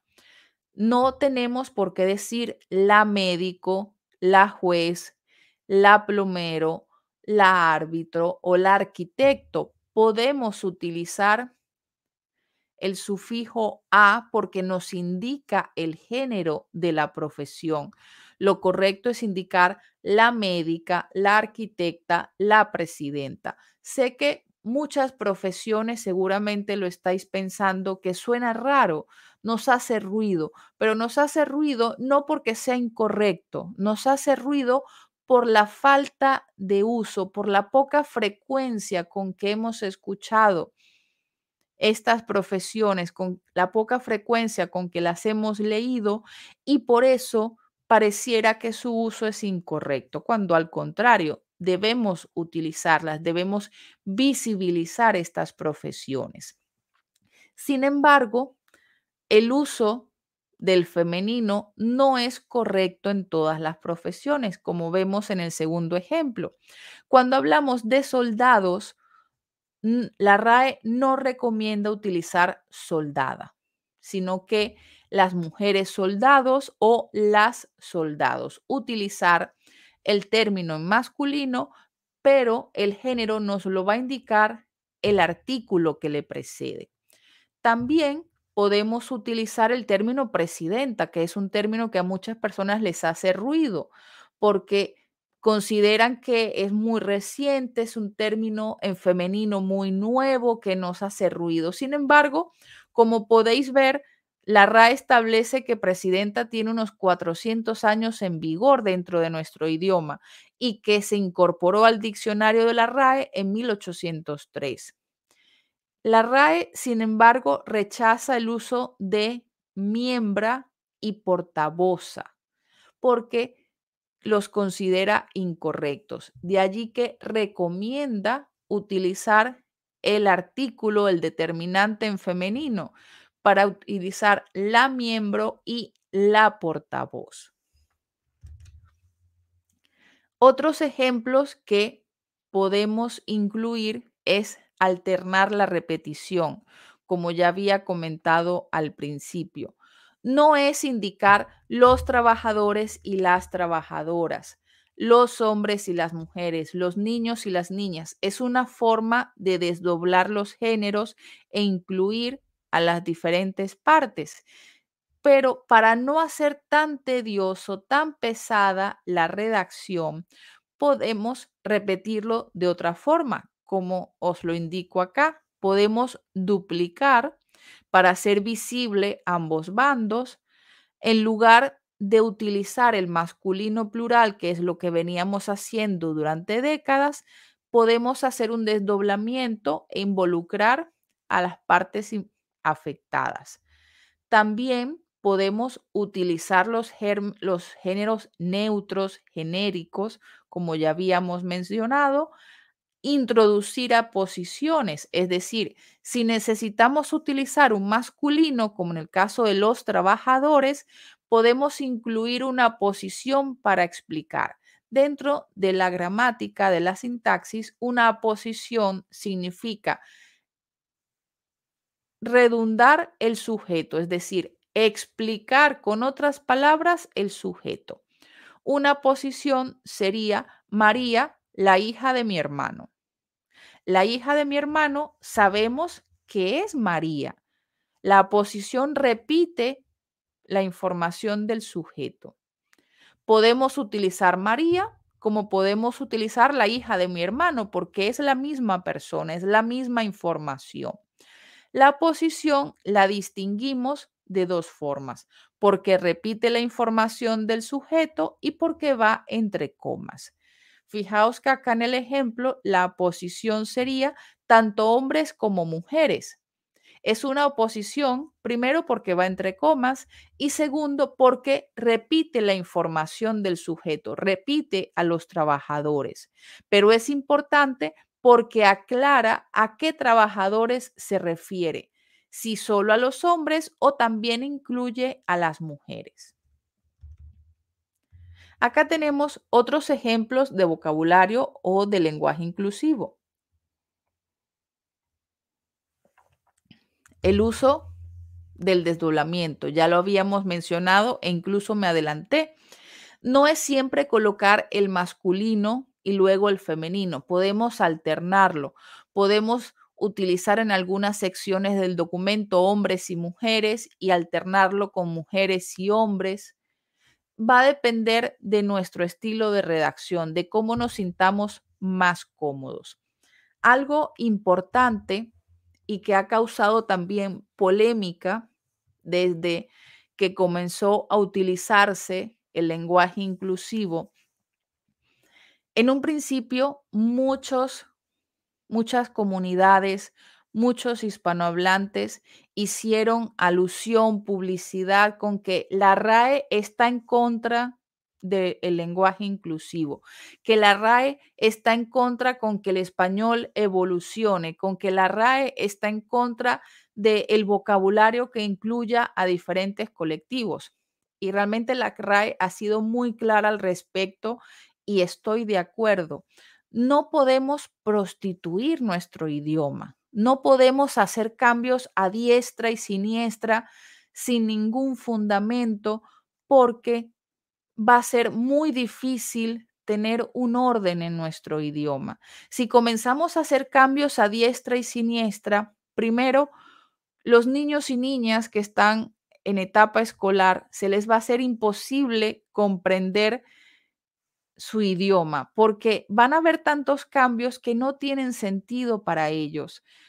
Para las personas de diferentes países de habla no hispana, por ejemplo, Estados Unidos, China, Rusia, Sudáfrica y cualquier otro país que se os ocurra, si quieren aprender español, no van a entender estos cambios de género porque no tienen sentido, no siguen una regla. De aquí, de ahí que el español necesita uniformidad, necesita seguir unas reglas para poder comprenderlo, para poder aprenderlo, tanto si hemos nacido dentro de una, de una, comunidad hispanohablante como si deseamos aprender el español como lengua extranjera. De allí que la RAE ha sido muy clara desde el principio de esta situación para poder incorporar a los diferentes colectivos, no necesitamos transformar el género del español. No necesitamos colocarle arroba a todos los sustantivos, sino que debemos aprender a utilizar un lenguaje inclusivo. En lugar de utilizar las mismas palabras de siempre, en lugar de utilizar el masculino en todos los sustantivos, debemos cambiar nuestra forma de redactar e incorporar vocabulario que incluya a todos los colectivos. Eso es lo que necesitamos realizar. No necesitamos prostituir nuestro idioma. El español es precioso y no tenemos por qué desmenuzarlo, por qué despedazarlo lo que tenemos es que utilizar los 30 los 32 mil vocablos que tenemos. Tenemos muchísimos términos que podemos utilizar para incluir a hombres y mujeres, para incluir a diferentes colectivos sin necesidad de crear nuevas palabras, sin necesidad de neologismos. Y parte de ello son las recomendaciones que os traigo el día de hoy que son parte de las recomendaciones que la RAE en su momento ha venido realizando. Otro ejemplo de lenguaje inclusivo es el de entrenar la sensibilidad inclusiva. Es decir, ya he dado este ejemplo, en lugar de hablar de los hombres, de el hombre, debemos ser un poquito más sensibles y hablar de humanidad, hablar de personas, no solamente los hombres, porque nos da la sensación que se refiere solo a ese género. También cuando hablamos de un colectivo mixto, es decir, que incorpora a hombres y mujeres, utilizar un sustantivo genérico, como por ejemplo el periodista, la abogacía, el Congreso, porque de esa forma involucramos a todos y al mismo tiempo no especificamos. Si por el contrario queremos especificar, queremos hacer la mención, podemos utilizar ambos géneros. También podemos utilizar construcciones metonímicas, es decir, en lugar de desdoblar y referirnos al director y la directora, al presidente y la presidenta, podemos hablar de la dirección y la presidencia, la gerencia, la administración y de esa forma generalizamos, no establecemos a quién hacemos referencia porque no es necesario.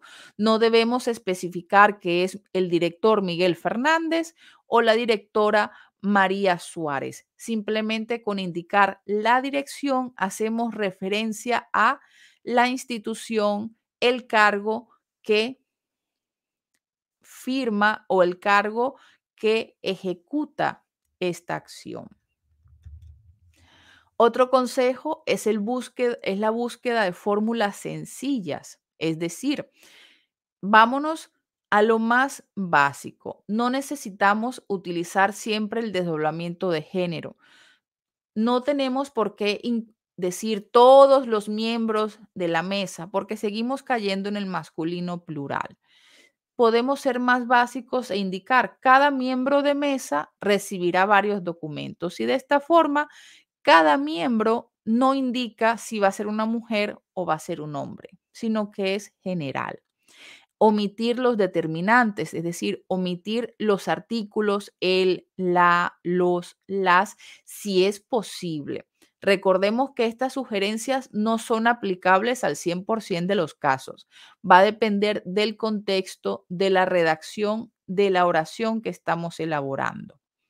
También podemos utilizar ciertas formas personales, es decir, en lugar de conjugar el verbo, si el usuario decide abandonar la zona, porque en ese caso debemos utilizar un sujeto, no podemos omitir el sujeto si decide abandonar la zona porque no se, entiende, no se comprende al 100% la oración. En lugar de conjugar el verbo, podemos utilizar el infinitivo. Podemos utilizar una forma no personal, no conjugada y redactar si decide abandonar la zona antes de lo estipulado, antes de lo establecido. También utilizar pronombres relativos, como mencionamos previamente, el usar las perífrasis, formas no personales, como acabamos de mencionar. Fijaos que hay muchas opciones, muchas alternativas para el lenguaje inclusivo. Lo importante es que conozcamos las diferentes opciones, qué cartas tenemos sobre la mesa que podemos utilizar en nuestras redacciones cotidianas y oficiales. Aquí os dejo algunos ejemplos, ¿vale? De formularios que se utilizan acá en España, específicamente en las universidades, para abordar el lenguaje inclusivo. Fijaos que formularios oficiales para estudiantes de grado, máster, doctorados, se utiliza el vocabulario inclusivo. En el primer caso, en cuanto a la diversidad e identidad de género, Fijaos que hay varias opciones que podemos incluir en un formulario, no solo femenino y masculino, que era lo que tradicionalmente se incorporaba como género. Actualmente tenemos y podemos incorporar una tercera y hasta cuarta casilla. Podemos incorporar un género no binario para aquellas personas que no se consideren, no se identifiquen como femenino, como masculino, e incluso una cuarta casilla por si la persona no desea responder a qué género pertenece porque está en su derecho a no manifestarlo. Igualmente, cuando hablamos de persona, no necesariamente puede ser un hombre o una mujer, ya que una persona no binaria, como bien ya mencioné, no se identifica con uno u otro. En el caso de, de la sexualidad, de la identidad de género, pudiésemos incluso agregar una quinta y una sexta casilla, como vendría siendo no aplica u otro, o prefiero no especificar, permitiéndole a la persona reservar respetar su privacidad o especificar con qué género se identifica. Esto va a depender de la institución. Fijaos que hay varias opciones en la actualidad para incluir los diferentes colectivos, para incorporarlos y al mismo tiempo darles la privacidad.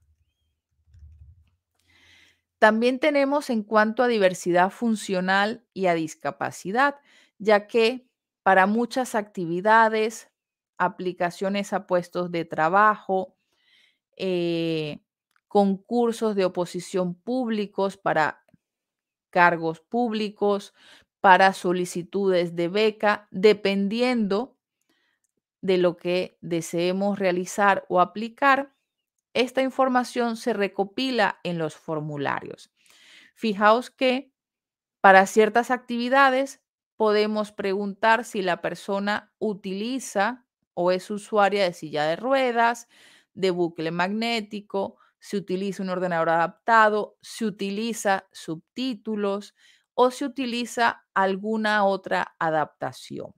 Es importante desdoblar, es importante utilizar las diferentes casillas para incorporar las diferentes diversidades funcionales o discapacidades que la población pueda presentar.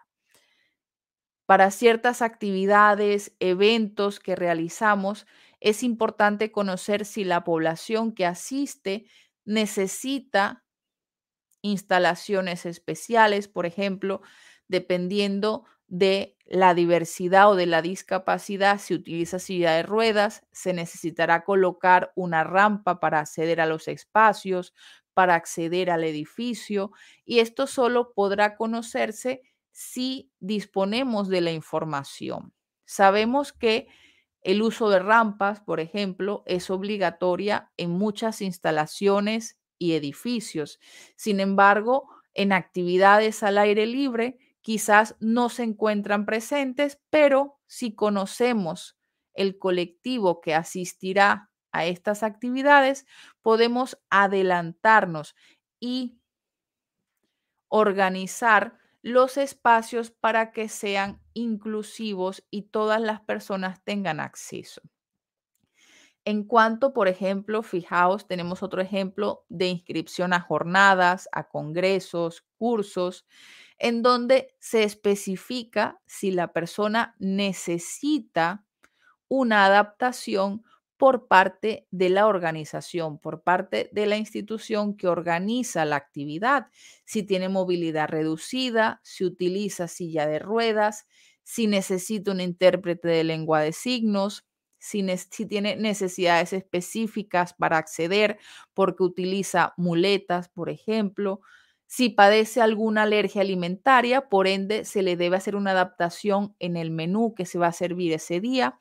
Toda esta información es importante incluirla dentro de los formularios cuando vamos a realizar una actividad, cuando realizamos la inscripción a algún curso o en una institución educativa, porque esta información necesitamos conocerla de antemano, no solo para adaptar nuestros espacios a todas las personas que vayan a acceder a ellos, sino para incluir a las diferentes personas que van a, que van a realizar las actividades, que no se sientan alejadas, que no se sientan diferentes. No significa tratarlas distinto, al contrario, incluir significa incorporarlas a todas. Y esto solo es posible si conocemos a nuestra población y adaptamos nuestros espacios. Tenemos acá más ejemplos, en este caso relacionados con la diversidad étnica y sociocultural.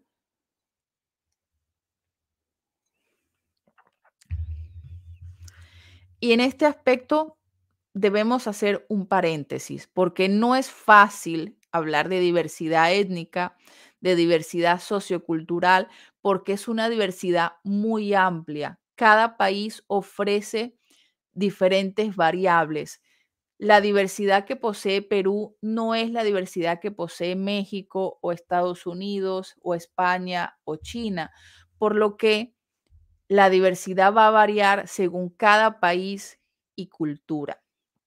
Por lo que este formulario que os presento acá es específicamente de España, en donde establece las diferentes razas que habitan en el territorio español. Si buscamos un cuestionario, un formulario de Estados Unidos, tiene ciertas semejanzas, pero al mismo tiempo es muy diferente, porque las culturas, las etnias que migran a Estados Unidos y que conforman la población americana es totalmente diferente a la que pertenece, por ejemplo, Perú.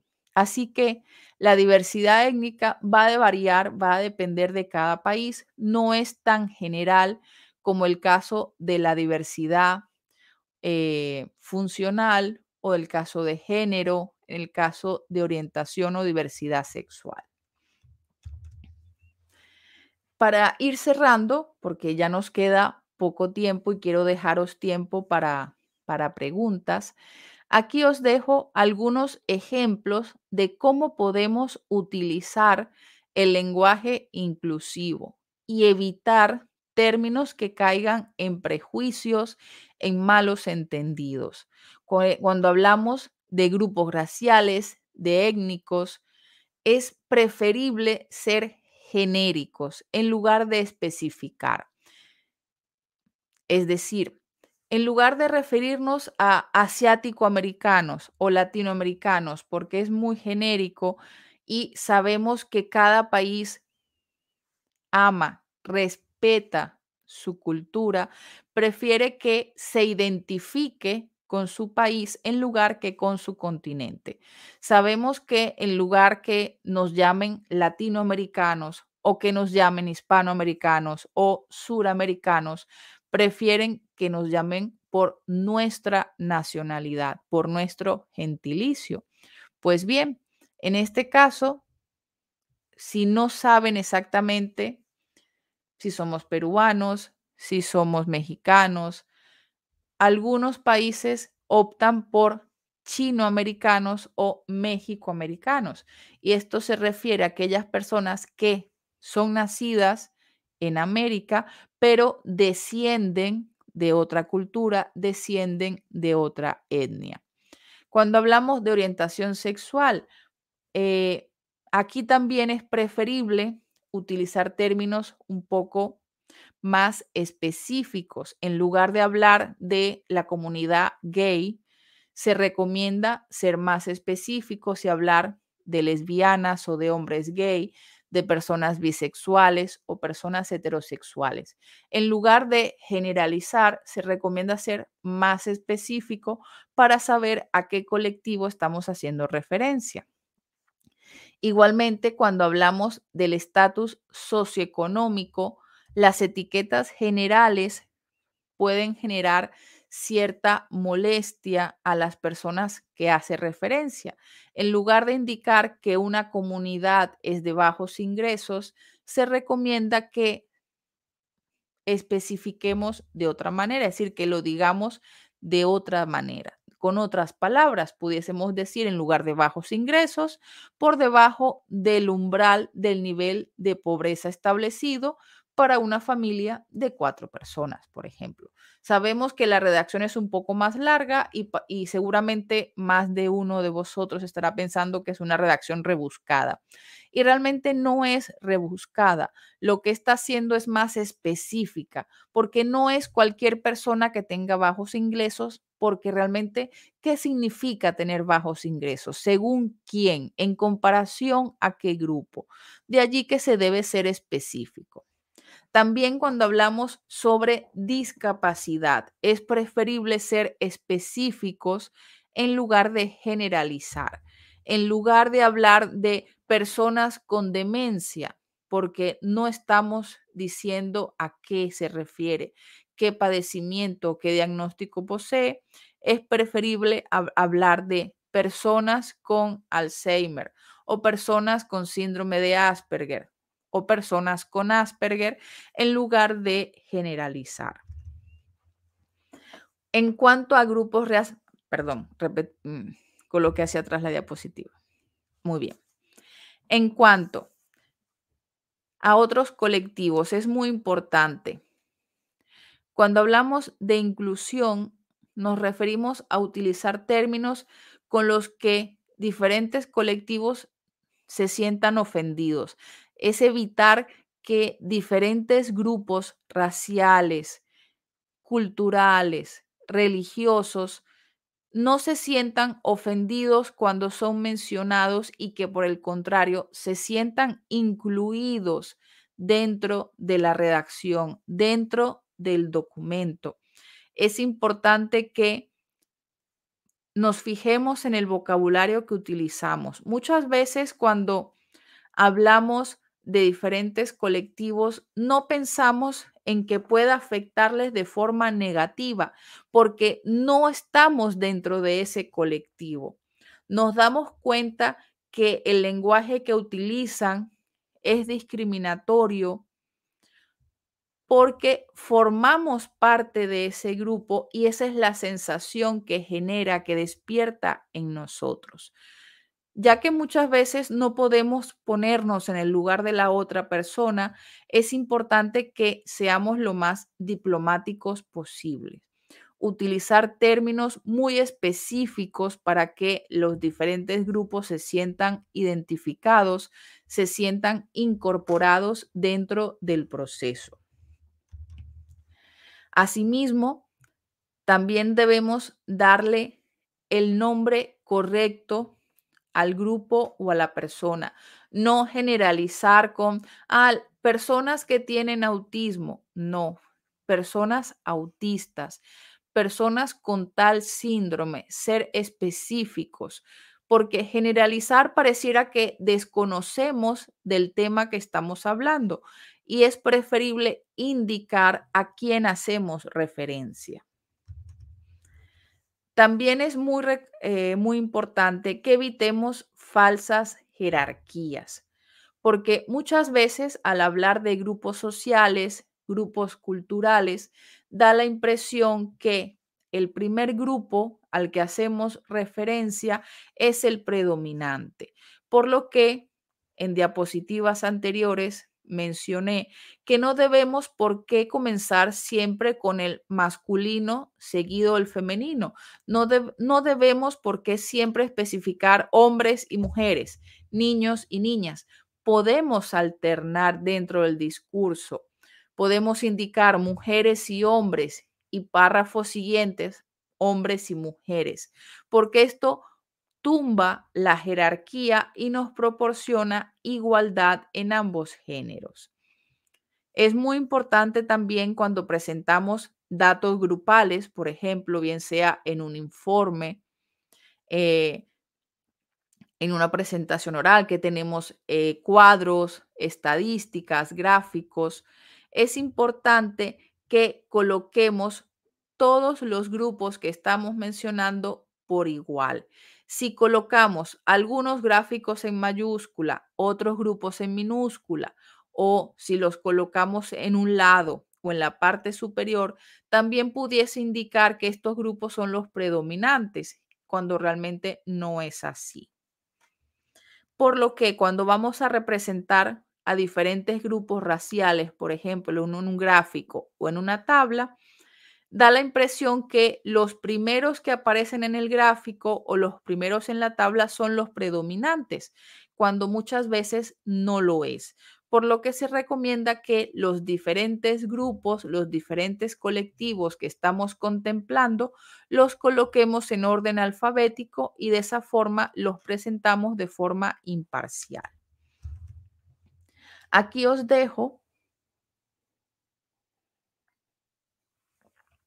para ir cerrando, que estamos justos de tiempo para la sesión de preguntas, os dejo algunos ejemplos sobre expresiones que solemos utilizar con frecuencia en el plano oral, así como en el plano escrito, y que no deberíamos utilizar.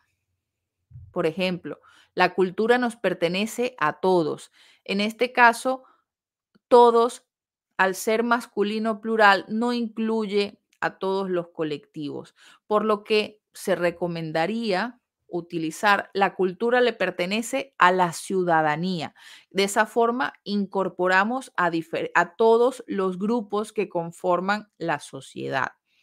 Os dejo una lista de frases muy frecuentes que utilizamos en casa, en la oficina, que hemos leído en algún momento, que seguramente hemos redactado en algún momento y cómo podemos transformarla utilizando un lenguaje más inclusivo, un lenguaje más neutral.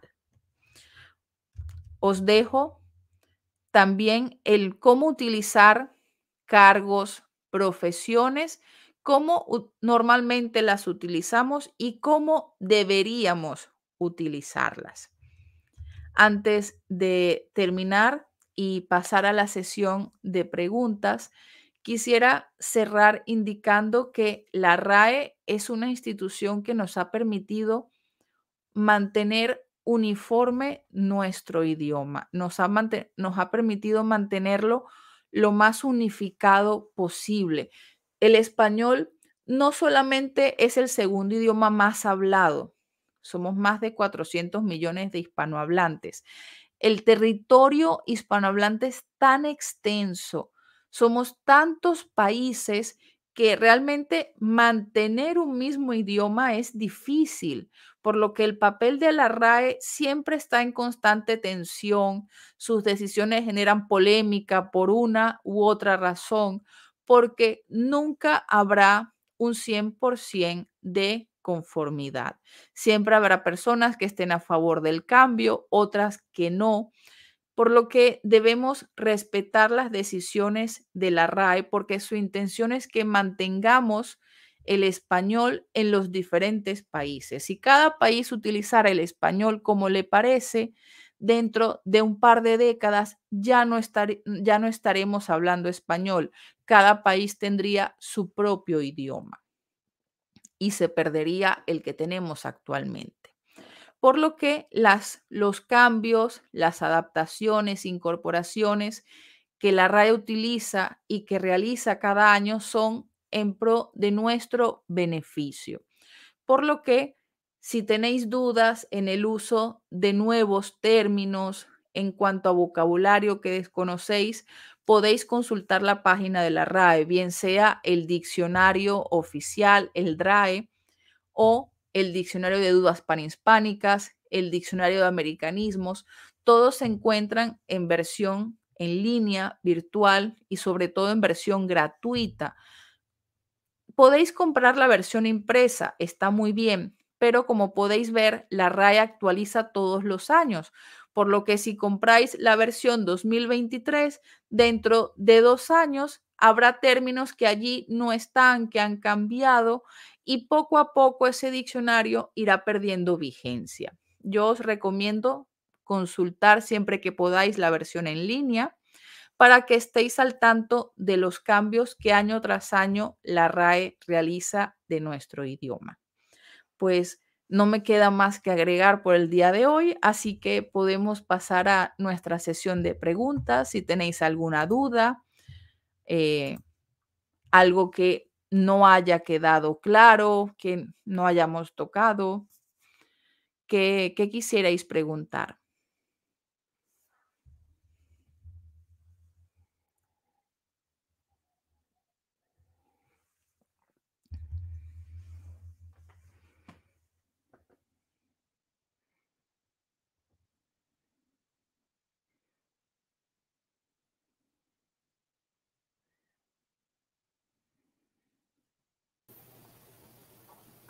¿Me escucha, profesora? Sí. Ok, muy bien. Bien. Bien, eh, vamos a iniciar entonces ya con el bloque de preguntas y también las opiniones que algunos de ustedes han dejado ya en los comentarios. Eh, vamos a ir con eh, las primeras desde el inicio, ¿ok? a ver, permítame. Sí, porque al no tener presente esta pantalla, no, no he visto las preguntas. Sí, no hay problema, ahora las leemos. Ok, acá hay una pregunta que menciona eh, Rojas Cueva. Dice, los niños y las niñas, hombres y mujeres, eh, ¿también es necesario especificar en la forma escrita? Sí. Cuando hablamos de documentos oficiales, como ya mencioné, tenemos varias opciones. Podemos utilizar el desdoblamiento, que vendría siendo especificar niños y niñas, niñas y niños. También podemos utilizar sustantivos más genéricos para no tener que desdoblar, porque cuando redactamos y posteriormente al leer los documentos se hace pesado ese desdoblamiento constante. Se recomienda los sustantivos genéricos para incluir a los diferentes grupos y así sea más fácil tanto su redacción como su lectura. Muy bien. La siguiente consulta es de Gina López. Menciona, ¿se puede de verdad desconocer el género de una persona? Vale, cuando hablamos de desconocer no nos referimos a que la persona desconozca a qué género pertenece, sino más bien proporcionarle la privacidad si no quiere contestar. Eh, partiendo acá en España de la ley de protección de datos, las personas no están obligadas a responder sobre sus datos personales.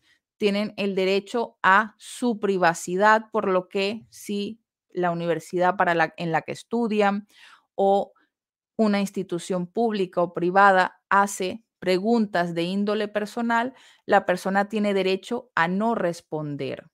Puede hacerlo o puede que no, y es igualmente correcto. Por eso debemos ofrecer varias alternativas a la persona. Quizás esa persona no se siente cómoda en ese momento para indicar qué orientación sexual tiene, por lo que prefiere permanecer como desconocido. Pero no porque la persona no lo sepa, sino porque no quiere divulgarlo. Muy bien. La eh, siguiente consulta, bueno, es una opinión respecto a una eh, aclaración que hizo usted. Y dice Raúl Chafloque, en el caso de presidente contiene el sufijo ente del ser que ejerce. No puede utilizarse presidenta. ¿Qué eh, comentario tiene al respecto, profesor?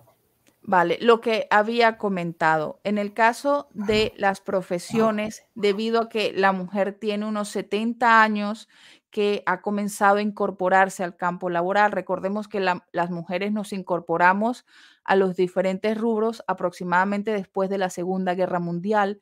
Parece que 70 años, dicho así, es muchísimo tiempo, pero todavía no nos acostumbramos a que las mujeres estemos en diferentes rubros que antes eran totalmente de los hombres. Siempre hemos visto los presidentes. Aún las presidentas no formamos parte de la cotidianidad. Son pocos los países que tienen como una, líder, una mujer que sea presidenta o que sea primera ministra, por lo que aún genera ruido el uso de ciertas profesiones y títulos en femenino.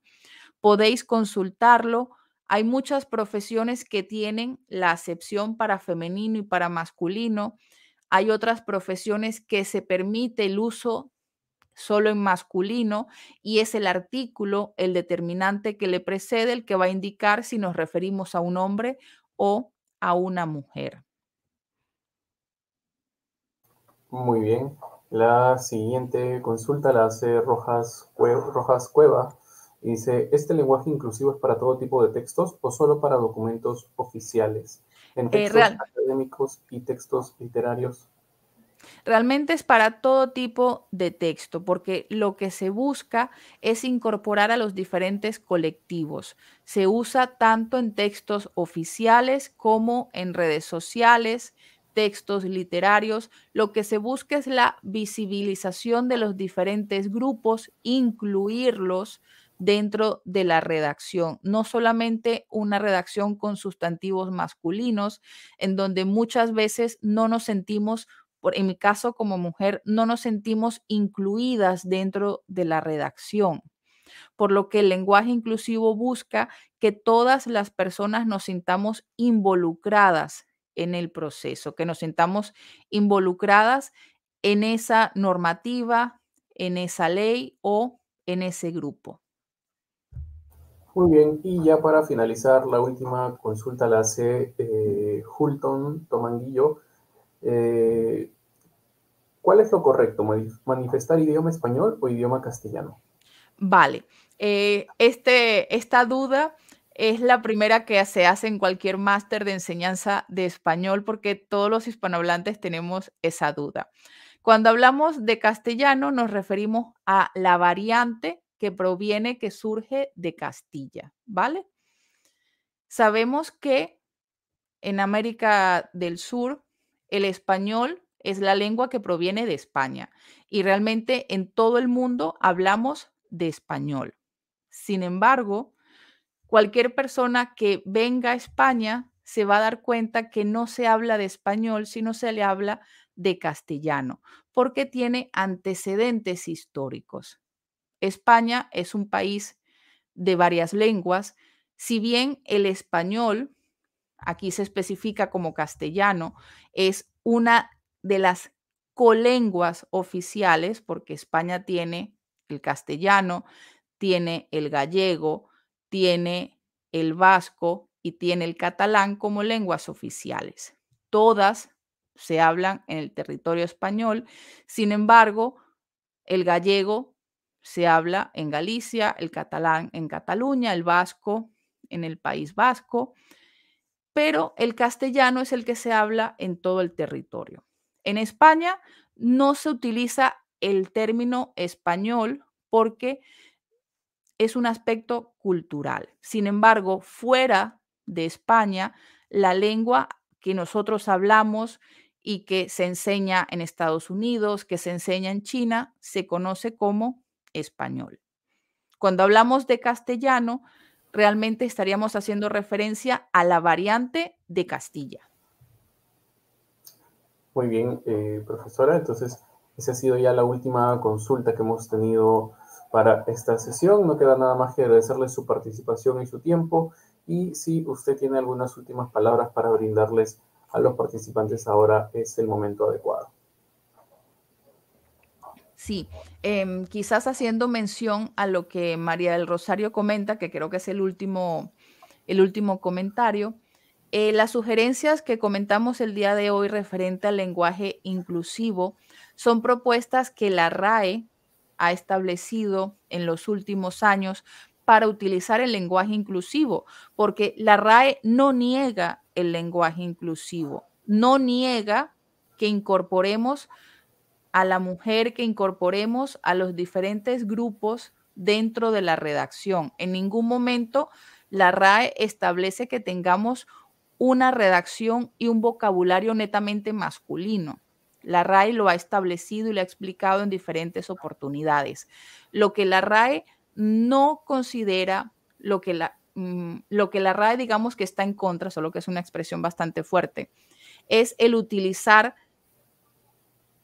el arroba, la X, la E, porque no forman parte de nuestra gramática. Es una invención que un grupo de hispanohablantes ha decidido utilizar, pero que no se ha expandido al resto de los 400 millones, que no está en el plano oficial, que genera confusión a las personas que están aprendiendo un idioma genera confusión en los niños que están aprendiendo el español como primera lengua, por lo que la RAE propone un lenguaje inclusivo con lo que ya tenemos. Nos proporciona herramientas con el vocabulario que ya tenemos. No necesitamos inventar, no necesitamos préstamos lingüísticos ni anglicismos, simplemente con nuestro vocabulario, con nuestro nuestra gramática, podemos incorporar hombres, mujeres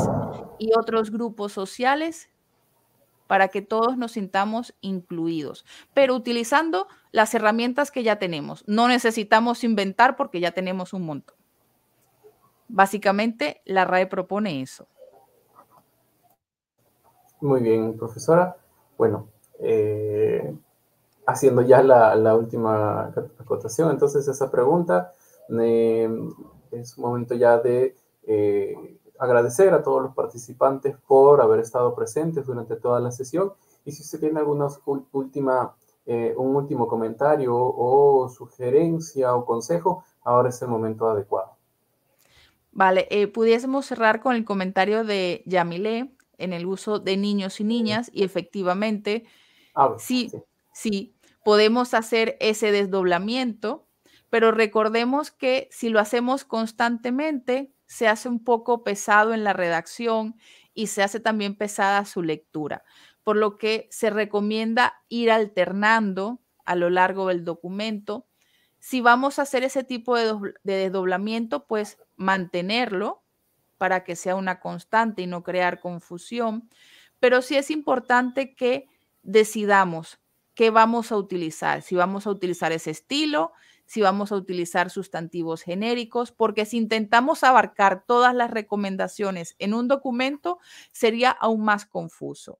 Por lo que es importante tener claro cómo vamos a utilizar lenguaje inclusivo y ser constantes en su uso.